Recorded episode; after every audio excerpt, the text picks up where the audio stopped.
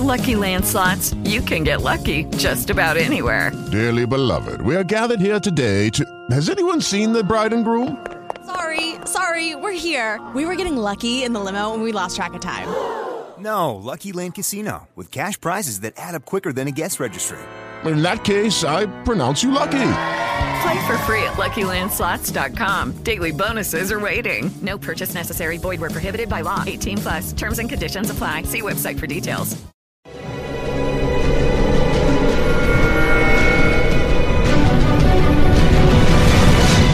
Yo documental.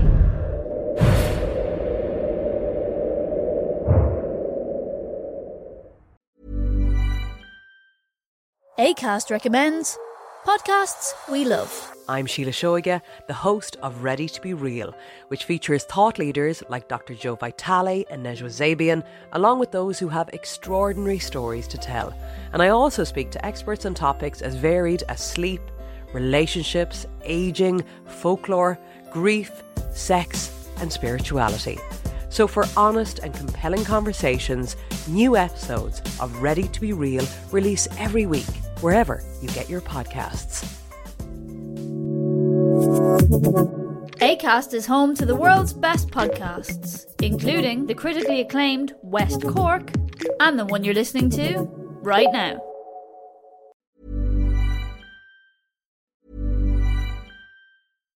ACAST recommends podcasts we love. I'm Sheila Shoiga, the host of Ready to Be Real, which features thought leaders like Dr. Joe Vitale and Nejwa Zabian, along with those who have extraordinary stories to tell. And I also speak to experts on topics as varied as sleep, relationships, aging, folklore, grief, sex, and spirituality. So, for honest and compelling conversations, new episodes of Ready to Be Real release every week, wherever you get your podcasts.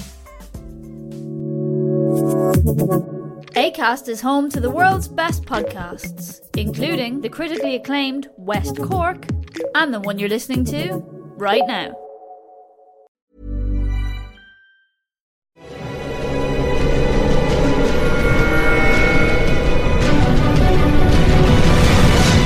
Yo documental.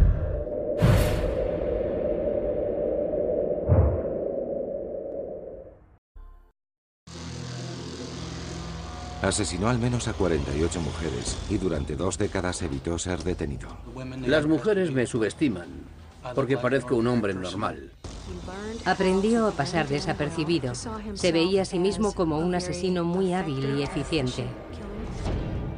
Se recopilaron muchas pistas, pero no hubo ninguna detención.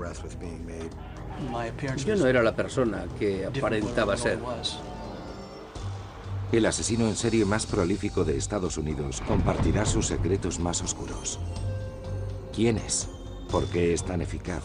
¿Y cómo logró salirse con la suya durante tanto tiempo? Las preguntas y respuestas. La historia del asesino de Green River en el informe final. Seattle, Washington, 24 de julio de 2003. El llamado asesino de Green River revela a la policía su larga historia de violencia. Con la ayuda de la psicóloga del FBI Mary Ellen O'Toole, los investigadores se sumergen en la mente de un despiadado asesino.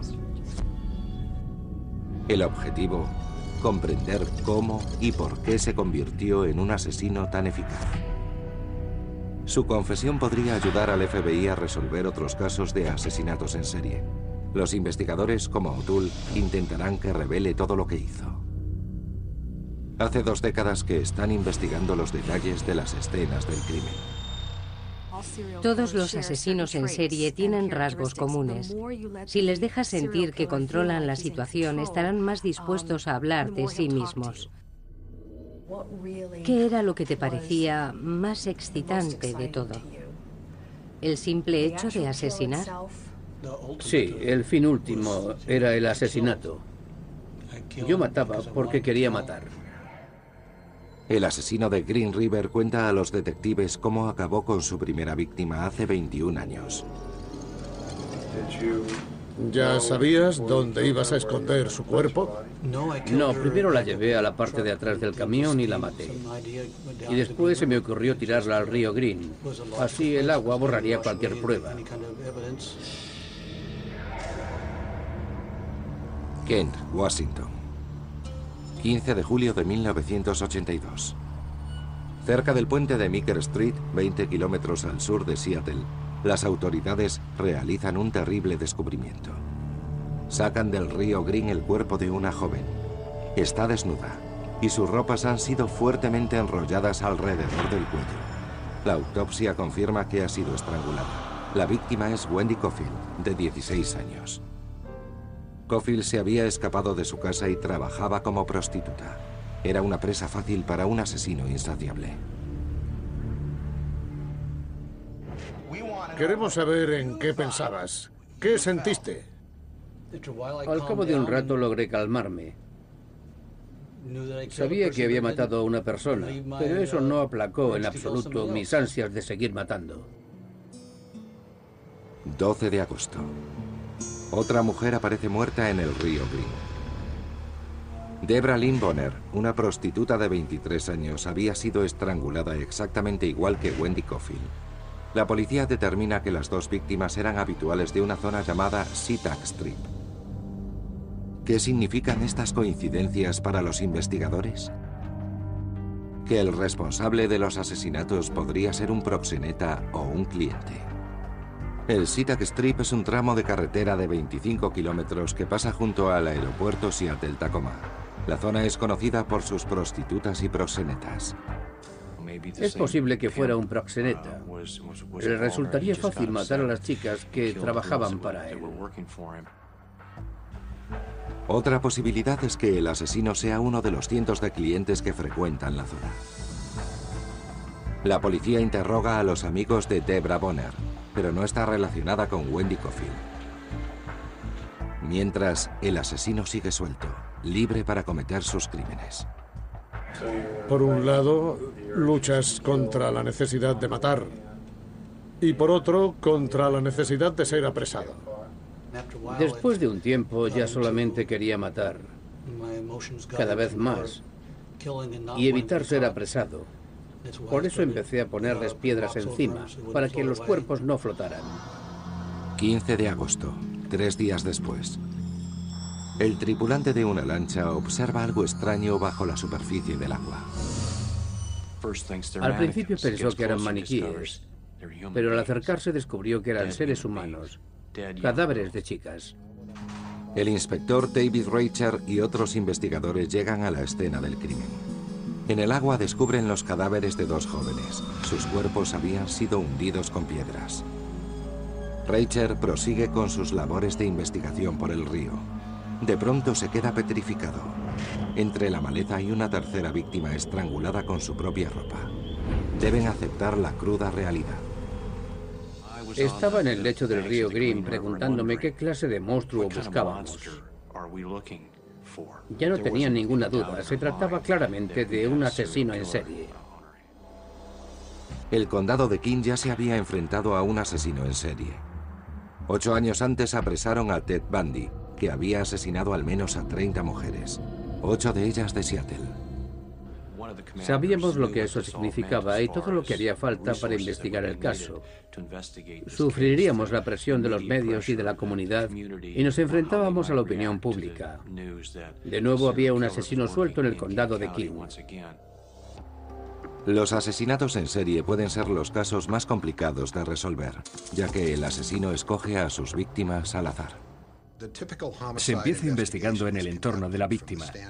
Hay que determinar quién podía tener los medios, el móvil y la oportunidad de perpetrar el crimen. En el caso de los psicópatas es más difícil porque ni siquiera conocen a la víctima. El médico forense sustrae grandes piedras de las vaginas de dos de las víctimas. La policía piensa que el asesino quería degradarlas sexualmente. Y también hay rastros de semen en los dos cuerpos. Las autoridades dan una rueda de prensa para anunciar que persiguen a un asesino en serie. Pensamos que todos los crímenes perpetrados en el condado de King responden al mismo modus operandi. Las condiciones eran muy similares en casi todos los casos. El FBI pretende establecer un perfil psicológico del asesino. En aquel momento se trata de una herramienta relativamente nueva y fascinante. El perfil psicológico se convirtió en el tema preferido de los medios. Nos preguntaban cuándo íbamos a saber algo más al respecto. Los criminólogos estudian los asesinatos en serie para establecer un retrato psicológico del asesino. Examinan los informes de autopsia, las fotos de las escenas del crimen y el entorno de las víctimas. Observamos la escena del crimen. ¿Qué le hizo a la víctima? ¿Cuándo? ¿Cómo? Todo esto aporta muchos datos sobre la personalidad del agresor. Con toda esta información, los investigadores crean un perfil de la edad, raza, nivel de estudios, trabajo y estado civil del asesino. La policía puede utilizar un perfil para reducir el número de sospechosos, pero el perfil no puede reemplazar el trabajo de investigación. Si confías ciegamente en un perfil y no valoras otras posibilidades, violas la primera ley de la investigación. Estás obviando a muchos sospechosos al decidir que no encajan. Durante un mes, los criminólogos del FBI siguen detallando su informe. Según el perfil, el sospechoso cree cumplir una misión personal para librar al mundo de las prostitutas. Y se ha entregado en cuerpo y alma. Os hice un favor matando a esas prostitutas. No podéis controlarlas, yo sí. 22 de agosto de 1982. Una semana después del descubrimiento de otros tres cadáveres, las autoridades identifican a las víctimas. Son Marcia Chapman, de 31 años, Cynthia Hines, de 17, y Opal Mills, de 16. Los investigadores determinan que cuatro de las cinco víctimas de Green River, Cofield, Bonner, Chapman y Hines, tienen algo en común. Las cuatro ejercían la prostitución. La quinta víctima, Opal Mills, también desapareció cerca del Sitak Street. Para la policía cada vez es más evidente que el asesino busca prostitutas y presas fáciles en esa zona. Son las mujeres más vulnerables de la sociedad. Su trabajo es que la gente se les aproxime. ¿Qué hace de las prostitutas las víctimas ideales de un asesino en serie? Muchas tienen vidas inestables. Su único contacto con el mundo es su relación con hombres anónimos. Eso significa que sus desapariciones son notificadas cuando ya es demasiado tarde. With the Lucky Land slots, you can get lucky just about anywhere. This is your captain speaking. Uh, we've got clear runway and the weather's fine, but we're just going to circle up here a while and uh, get lucky. No, no, nothing like that. It's just these cash prizes add up quick. So I suggest you sit back, keep your tray table upright, and start getting lucky. Play for free at LuckyLandSlots.com. Are you feeling lucky? No purchase necessary. Void where prohibited by law. 18 plus terms and conditions apply. See website for details. Judy was boring. Hello. Then Judy discovered ChumbaCasino.com. It's my little escape. Now Judy's the life of the party. Oh, baby, Mama's bringing home the bacon. Whoa, take it easy, Judy. The Chumba life is for everybody. So go to ChumbaCasino.com and play over 100 casino style games. Join today and play for free for your chance to redeem some serious prizes. ChumbaCasino.com. No purchase necessary. Void where prohibited by law. 18 plus terms and conditions apply. See website for details. Al encontrar los cuerpos, el rastro del asesino ya se ha enfriado. El campo de sospechosos es muy amplio cuando las víctimas de un asesinato son prostitutas. El agresor lo sabe y eso puede influir en su decisión. Las desapariciones no se apreciarán enseguida y pasará mucho tiempo hasta que alguien piense que han muerto. Es un margen de acción enorme para el asesino. Con cinco mujeres asesinadas en un mes, el sheriff del condado de King forma un grupo de investigación de 25 agentes para apresar al asesino. El inspector David Richard dirige la operación y sigue varias pistas relativas a las víctimas y sus clientes. Teníamos que ir al lugar donde hubiesen visto a la víctima por última vez y preguntar a los testigos qué vieron y qué oyeron. Los investigadores animan a la gente a que llame si tiene pistas. Enseguida la policía se ve sobrepasada por la cantidad de llamadas. La población expresa del pánico. Surgieron muchos nombres y todos tenían que ser investigados. Eran sospechosos potenciales, pero el teléfono no dejaba de sonar en todo el día. Todo el mundo tenía una pista esencial. El FBI se prepara para publicar el perfil del asesino de Green River. Esto conducirá a la policía hasta su primer sospechoso. A continuación, en el informe final.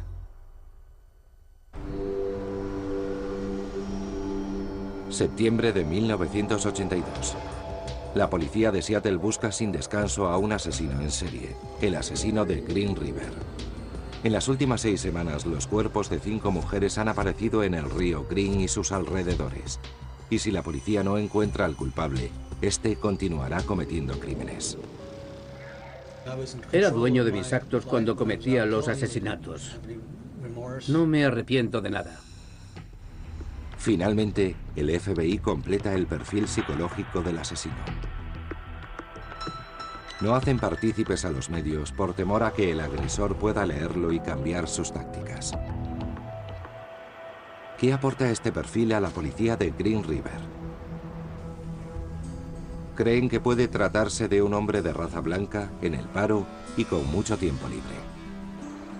Según el perfil, su elección de una chica blanca como primera víctima indica que probablemente él también sea blanco. Sumergió a las víctimas cerca de una zona de pesca y es posible que conozca bien el bosque. Quizás sea aficionado a la caza. La naturaleza sexual de sus asesinatos y el hecho de que desnude a sus víctimas e introduzca piedras en sus vaginas sugiere un historial de acoso y violación. La mayoría de los asesinos en serie viven tan obsesionados por sus fantasías violentas que no pueden dejar pasar la oportunidad de matar.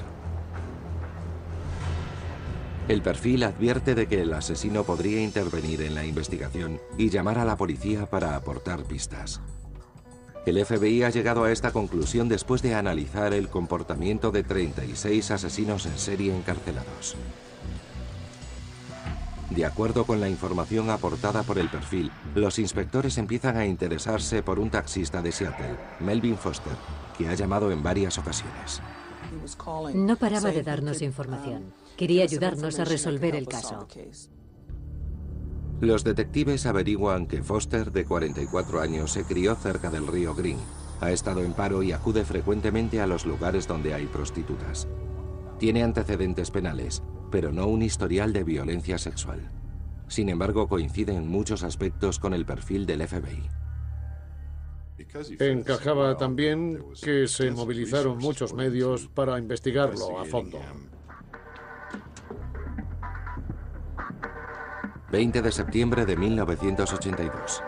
La policía llama a Melvin Foster para interrogarle. Foster revela que conocía a las cinco víctimas de Green River. Afirma haber conocido a muchas mujeres conduciendo el taxi. Foster insiste en que es inocente cuando los inspectores le presionan, pero no le creen. Pensábamos que si las conocía todas, es que había algo que no quería contarnos. Estábamos muy cerca de descubrirle. En la prueba del polígrafo, un agente le pregunta si ha matado a las mujeres encontradas en el río. Foster contesta que no, pero el test indica que ha mentido. La policía toma muestras de cabello y sangre del sospechoso para compararlas con las pruebas encontradas. Y lo ponen secretamente bajo vigilancia. 25 de septiembre, cinco días más tarde. Las autoridades recuperan otro cuerpo. Este se encuentra en el bosque, tres kilómetros y medio al sur del aeropuerto y lejos de los anteriores cadáveres. La sexta víctima es identificada como Giselle Lobron, una prostituta que trabajaba en el SeaTac Strip. Su autopsia revela que fue estrangulada nueve semanas antes de que se iniciara la vigilancia de Melvin Foster. Por tanto, sigue siendo el principal sospechoso. Pero Foster se percata de que está siendo vigilado y acude a los medios. Did you kill all those women or what? No, but I wish I did. I wish I did know who did. Because uh, I put a stop to him. I got bad feelings for anybody that hurts a woman. Los inspectores siguen vigilando a Foster y no aparecen más cuerpos. Con los medios y la policía centrados en un único sospechoso, las prostitutas se sienten a salvo. Solo deben evitar a Foster. Todo el mundo hablaba de él. Su nombre estaba en boca de todos. Melvin Foster. En diciembre de 1982, el inspector David Reicher y sus compañeros están convencidos de que Melvin Foster es el asesino, pero carecen de pruebas para detenerlo. La sangre, el pelo y las muestras tomadas a Foster no coinciden con las de la escena del crimen. A pesar de ello, el sheriff de King decide reducir el cuerpo operativo de Green River. ¿Por qué las autoridades reducen los recursos y los efectivos? Porque creen que el asesino de Green River ha dejado de matar. Ya no encontraban más víctimas y pensaron que había otros casos en los que trabajar. Así que decidieron retomar sus tareas anteriores. Después de varios meses no aparecen más cadáveres, pero la policía está desorientada. Siguen recibiendo notificaciones de personas desaparecidas, muchas de ellas son prostitutas. Y los asesinos en serie rara vez se detienen por voluntad propia. Otra mujer muerta. Para ti solo era otro nombre que añadir a tu lista. No, yo no pensaba en eso. Había matado una vez y tenía que seguir haciéndolo. Mayo de 1983. Las autoridades descubren el cuerpo de una mujer estrangulada en el bosque, al este del aeropuerto. Más tarde, durante el verano y el otoño, descubren los restos de siete mujeres más en el condado de King. Sin embargo, Melvin Foster había estado bajo vigilancia durante todo ese tiempo. Los inspectores se dan cuenta de que se han equivocado. El asesino de Green River sigue ahí fuera, y no es Melvin Foster. Se dieron cuenta de que el asesino no se había ido. A finales de 1983, el número de cadáveres asciende a 15 y al menos 20 prostitutas han desaparecido. No queríamos que hubiera más cadáveres. Teníamos que descubrir quién eran. No podíamos dejar que nos desafiaran.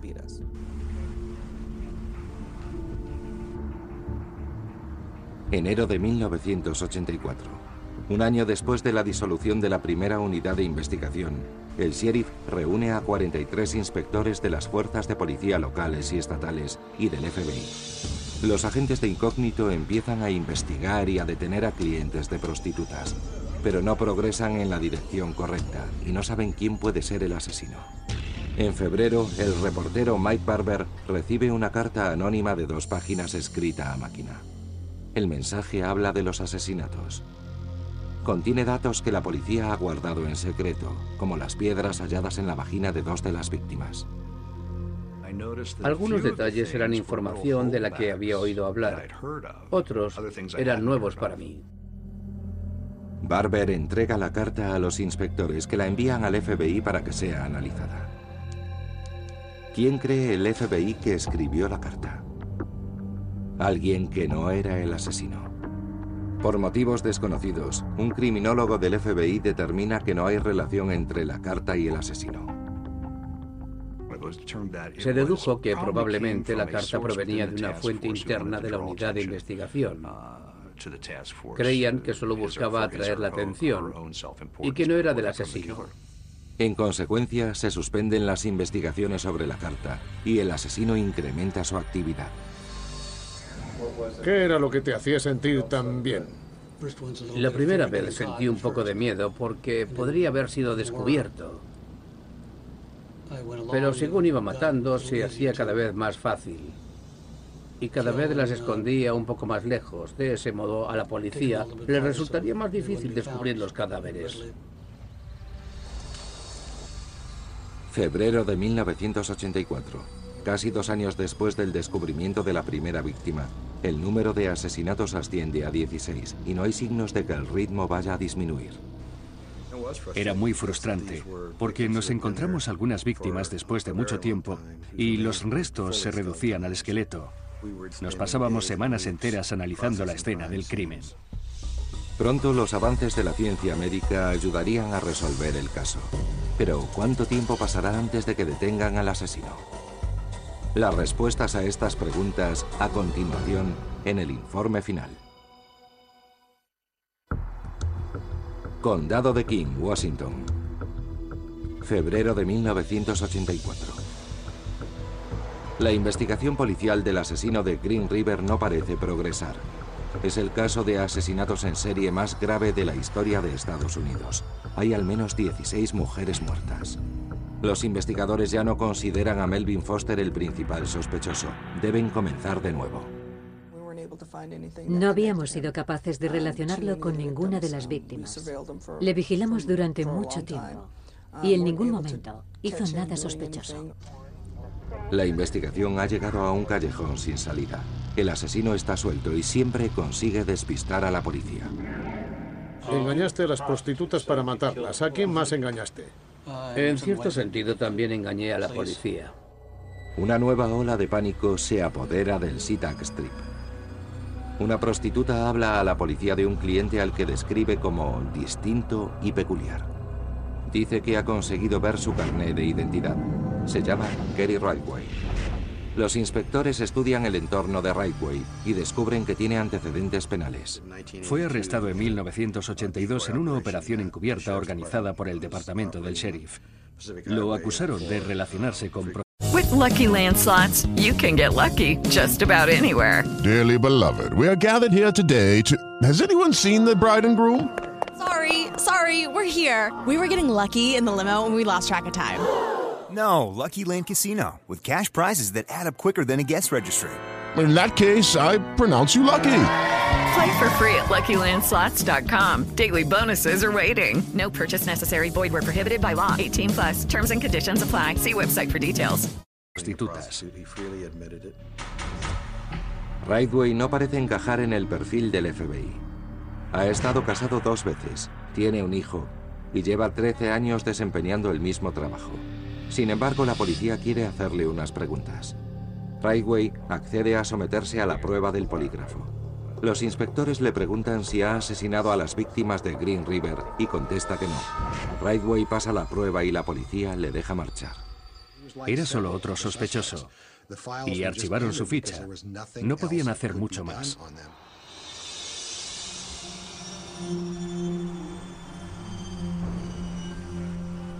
Junio de 1985. Ha pasado más de un año y la policía ha hallado nuevas víctimas. Son 15 más y el número asciende ya a 31. Peinan las zonas colindantes en busca de pruebas. Examinaban las escenas del crimen como si se tratara de yacimientos arqueológicos.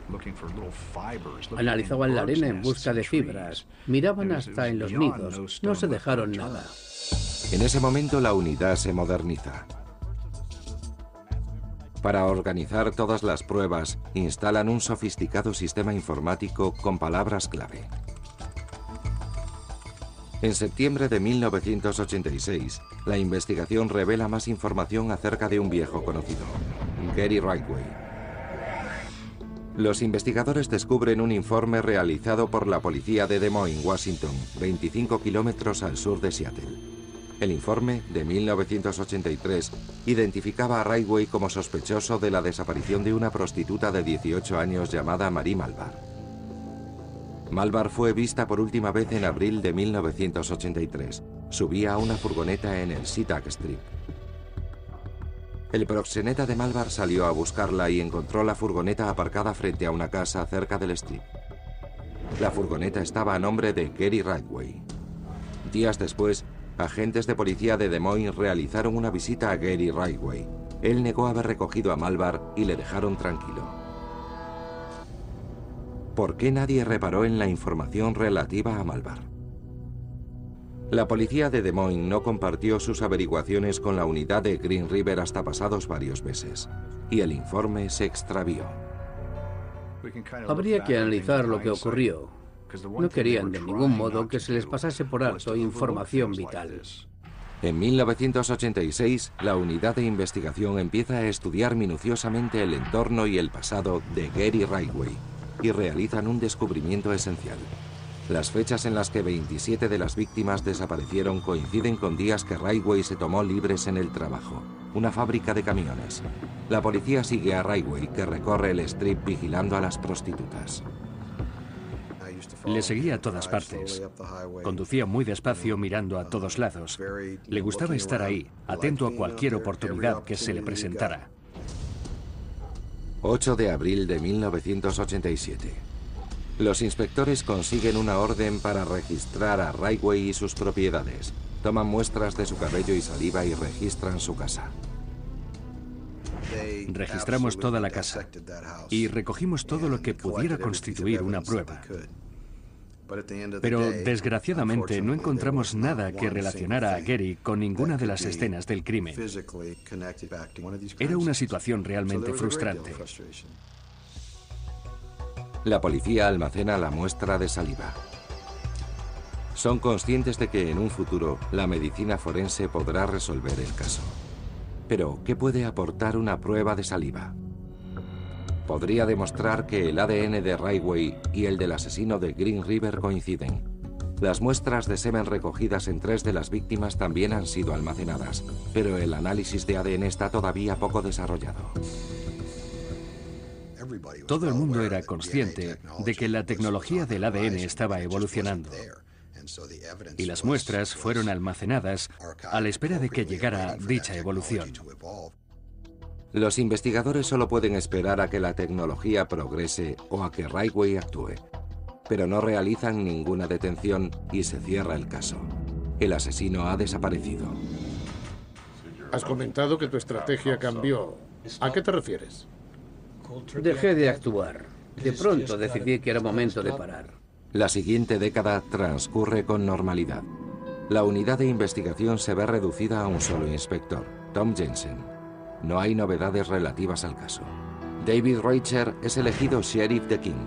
Es la década de los 90 y los avances de la tecnología del ADN son espectaculares. Empezamos a plantearnos lo que podríamos hacer en unos años y todos estábamos de acuerdo en que debíamos centrarnos en las pruebas de ADN. En 2001, el Laboratorio Criminalístico del Estado de Washington adquiere la tecnología necesaria para realizar pruebas de ADN. Se podrán establecer perfiles de ADN a partir de muestras degradadas. Teníamos muchos casos esperando a ser resueltos y ya disponíamos de la tecnología para resolverlos. Marzo de 2001. El inspector Jensen envía a Beverly Himmick las muestras del caso Green River para que sean analizadas. Utiliza las muestras de semen extraídas de tres víctimas, Marcia Chapman, Opal Mills y Carol Ann Christensen. Las piedras introducidas en la vagina de dos de las víctimas contribuyeron a la preservación de las muestras. Las piedras preservaron suficiente esperma y pudimos generar un perfil de ADN. Himmick determina que fue el mismo hombre el que violó a las tres víctimas. A continuación, compara su perfil de ADN con la muestra de saliva encontrada en Gary Railway. Coinciden al 100%. Debíamos contactar con el inspector Jensen para comunicarle que los resultados eran positivos. Jensen entrega los resultados al sheriff Reicher en persona. Tenía los resultados en un sobre que le entregué. Lo cogí y le dije, ni siquiera tengo que abrirlo. Estoy seguro de que es Gary Radway. Gracias a la ciencia, las autoridades lograron identificar al asesino después de 19 años. Realizamos un trabajo de campo impresionante. Fuimos más allá de lo que se puede exigir. Y cuando tuvimos la tecnología necesaria, pudimos identificar a una sola persona a partir de las 40.000 fichas de pruebas que habíamos recopilado. Cuando lo pienso, aún siento escalofríos. 30 de noviembre de 2001.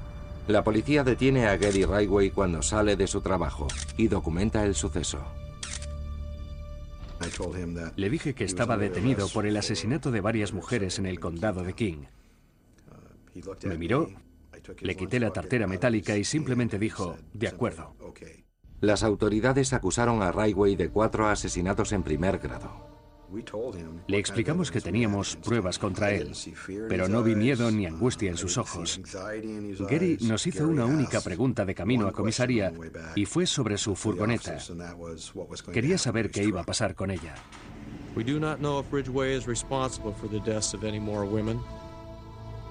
Pero Rachel no alberga ninguna duda cuando la policía custodia a Railway hasta la penitenciaría de King. Le miré y le dije, te hemos cazado, maldito asesino. Railway podría enfrentarse a la pena de muerte. Sin embargo, las autoridades saben que su testimonio puede ser vital para resolver otros casos. Las familias de las víctimas han esperado casi dos décadas para obtener respuestas. La justicia no debería encargarse solamente del castigo al acusado. También hay que tener en cuenta el sufrimiento de las familias. Los fiscales sopesan la posibilidad de llegar a un acuerdo con el asesino. A continuación, en el informe final. Seattle, Washington, 15 de abril de 2002. Tras perseguir al asesino de Green River durante casi dos décadas, la policía realiza una detención. Gary Rayway, de 53 años, es finalmente atrapado. Los fiscales exigen la pena de muerte basándose en las pruebas de ADN realizadas. Pero los abogados de Rayway defienden que debería perdonársele la vida si describe cómo llevó a cabo los crímenes. Le dije a Gary que si tenía información debía dárnosla. Quizás el fiscal querría llegar a un acuerdo. Rayway considera sus opciones y decide compartir los rincones más oscuros de su mente. Admite ser el asesino de Green River y posteriormente admite haber asesinado a más de 60 mujeres. Dijo que había matado a todas esas mujeres Nunca podré olvidar ese momento. Sentí un escalofrío recorrer mi espalda de arriba a abajo. La defensa se entrevista con los fiscales para llegar a un acuerdo, pero el Estado se muestra reticente. Para nosotros era como pactar con el diablo. No queríamos salvar a ese hombre de la pena de muerte. Creíamos que debía ser castigado. Si alguien lo merecía, era él. ¿Por qué los fiscales aceptaron finalmente el trato? Los inspectores quieren información que les ayude a cerrar otros asesinatos sin resolver. Pensamos que era mejor aceptar la oferta. Era una forma de hacerle responsable de todos los asesinatos y también de dar respuesta a las familias. Algunos llevaban tiempo haciéndose preguntas sobre las muertes de sus hijas. Buenos días, Gary. Buenos días. Buenos días. 13 de junio de 2003. Las autoridades trasladan a Gary Rayway a un emplazamiento secreto para que los inspectores puedan interrogarle y grabar las sesiones. El FBI envía a su veterana criminóloga Mary Ellen O'Toole. Su trabajo consiste en ayudar al FBI a construir un perfil más preciso del típico asesino en serie. Así se podrá identificar a agresores similares en el futuro. Con tu ayuda, sabremos más sobre los asesinos en serie. ¿Cuál es la estrategia de la agente O'Toole para hacer hablar a Rayway? Apela a su ego y le deja que tome las riendas. Estoy convencida de que soy la primera persona que se ha sentado a su lado y ha querido saber más de él. Nadie le había preguntado sobre su mundo. ¿Qué sentías cuando apretabas tus manos alrededor del cuello de otra persona? De ese modo, por fin encontré la forma de vengarme de las mujeres. Intentaba servirme, sobre todo, de su narcisismo y de su arrogancia. Me miraban e intentaban detenerme. No, por favor. Pero yo seguía ahogándolas. No podía dejar que se escaparan. Alguna de ellas me habría entregado a las autoridades y ya no habría podido seguir matando. Mientras O'Toole intenta saber lo que motiva a Rayway, los inspectores corroboran los asesinatos que éste ha confesado. Escuchan información que solo el asesino conoce. Rayway se muestra comunicativo, establece contacto con su yo asesino al que él llama el antiguo Gary. ¿Qué podría contarnos el viejo Gary sobre las escenas del crimen que el nuevo Gary no sepa? No puedo explicarlo. No sé lo que pasa por mi cabeza. A veces la rabia me consume y tengo que dejarla salir. Lo que empuja a Rayway a matar es una rabia muy profunda. Pero ¿cuál es su origen? Los investigadores aún no lo saben. Rayway asesinó a tantas mujeres que le cuesta recordar sus nombres y sus caras. Cuando una persona comete un asesinato, regresa a su casa y no sabe qué hacer ni dónde meterse. Ese no era tu caso, ¿verdad? No, cuando llegaba a casa estaba relajado y me sentaba a tomarme una cerveza. Las entrevistas se alargan durante semanas. Raigway confiesa que fue él quien escribió la carta a un periódico de Seattle en 1984. La misma carta que un criminólogo del FBI calificó de fraudulenta. La unidad de investigación confiaba en la experiencia del criminólogo del FBI, así que aquel error les pareció inaceptable. Estaban realmente furiosos.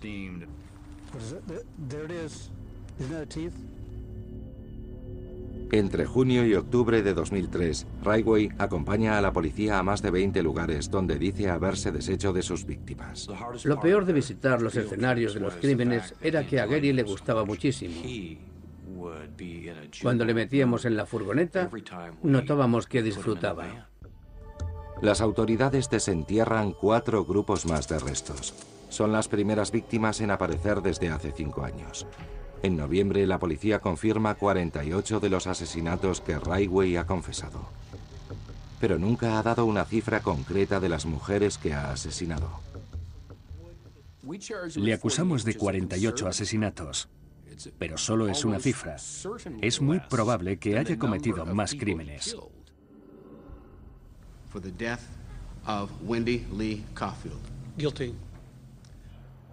5 de noviembre de 2003. Gary Raigway se declara culpable de 48 asesinatos. For the death of Colleen R. Brockman. Guilty. El acuerdo que le salva de la pena capital se hace público. Algunas de las familias se sienten indignadas. ¿Dónde está la justicia?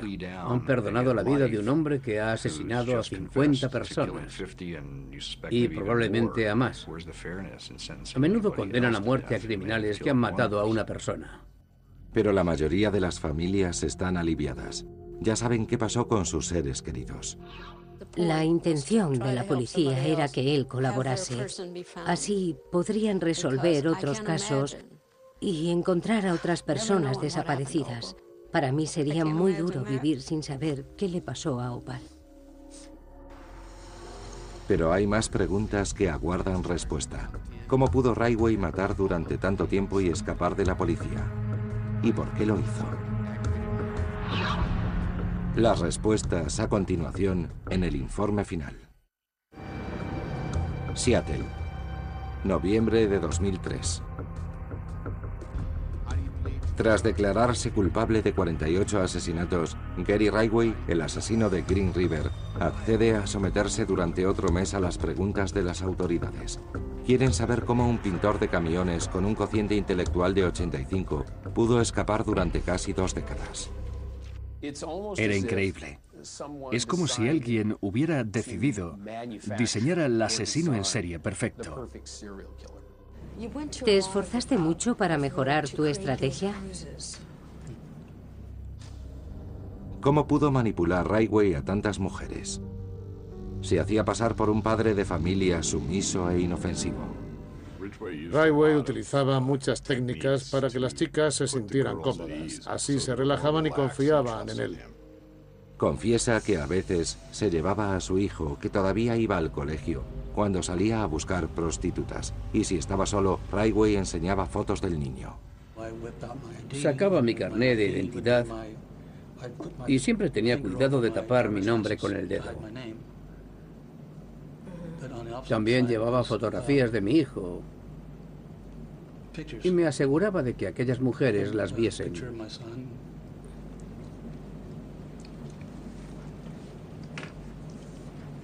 Así que pensarían que era un hombre completamente normal.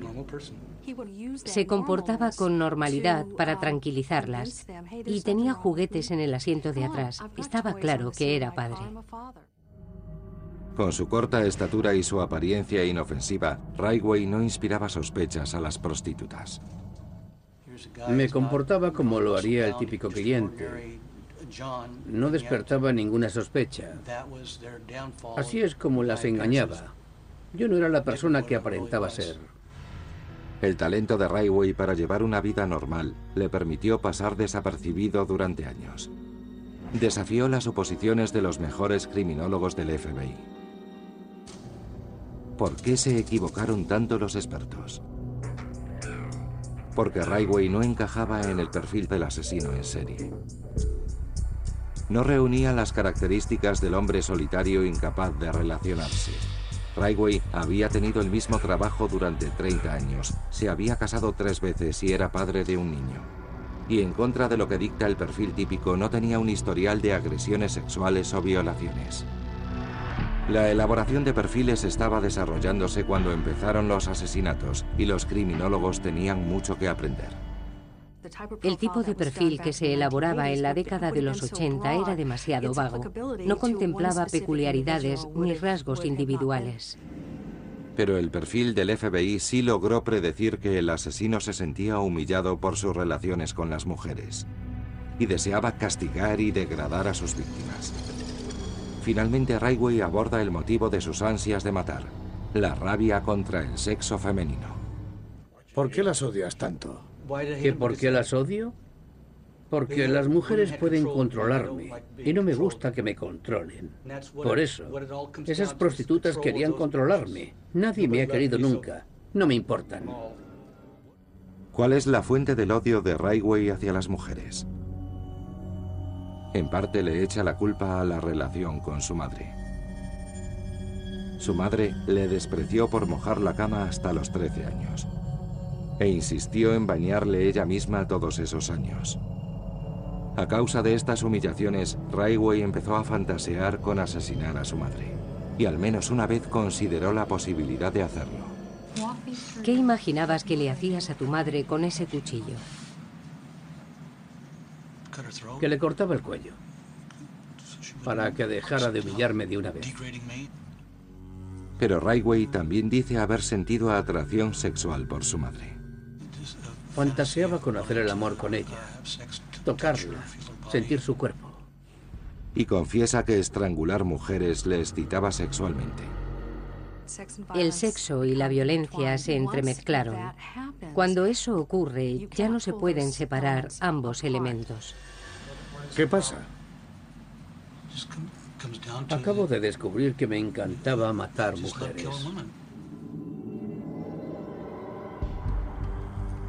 16 de diciembre de 2003. Las autoridades dan por terminados los cinco meses de interrogatorios.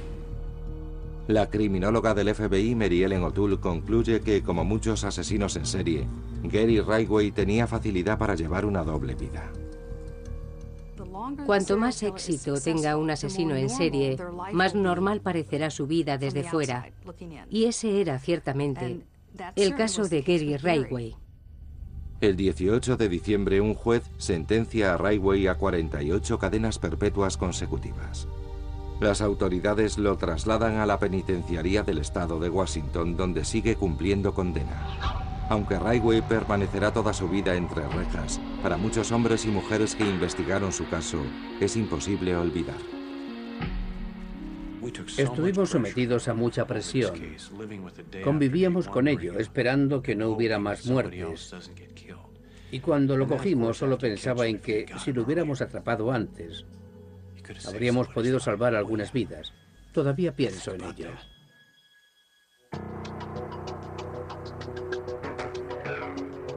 Todavía no se ha podido descubrir si Gary Railway perpetró más asesinatos que los 48 que confesó.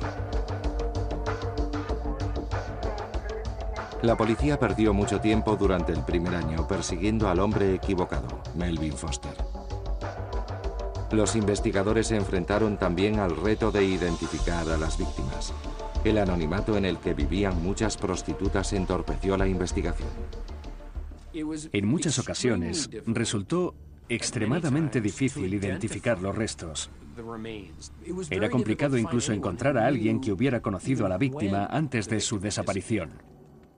Otro factor que despistó a la policía fue el resultado de la prueba del polígrafo a la que se sometió Railway.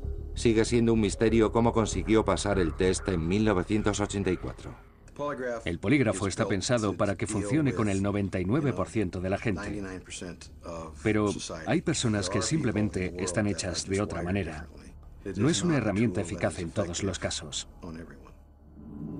Los datos deducidos de los interrogatorios aportarán a los criminólogos un patrón para identificar asesinos similares. Fue el progreso de la ciencia del ADN lo que finalmente ayudó a resolver el caso. Este trágico episodio también revela las limitaciones de los perfiles criminalísticos que al final tienen más de arte que de ciencia. Un arte que los investigadores siguen perfeccionando.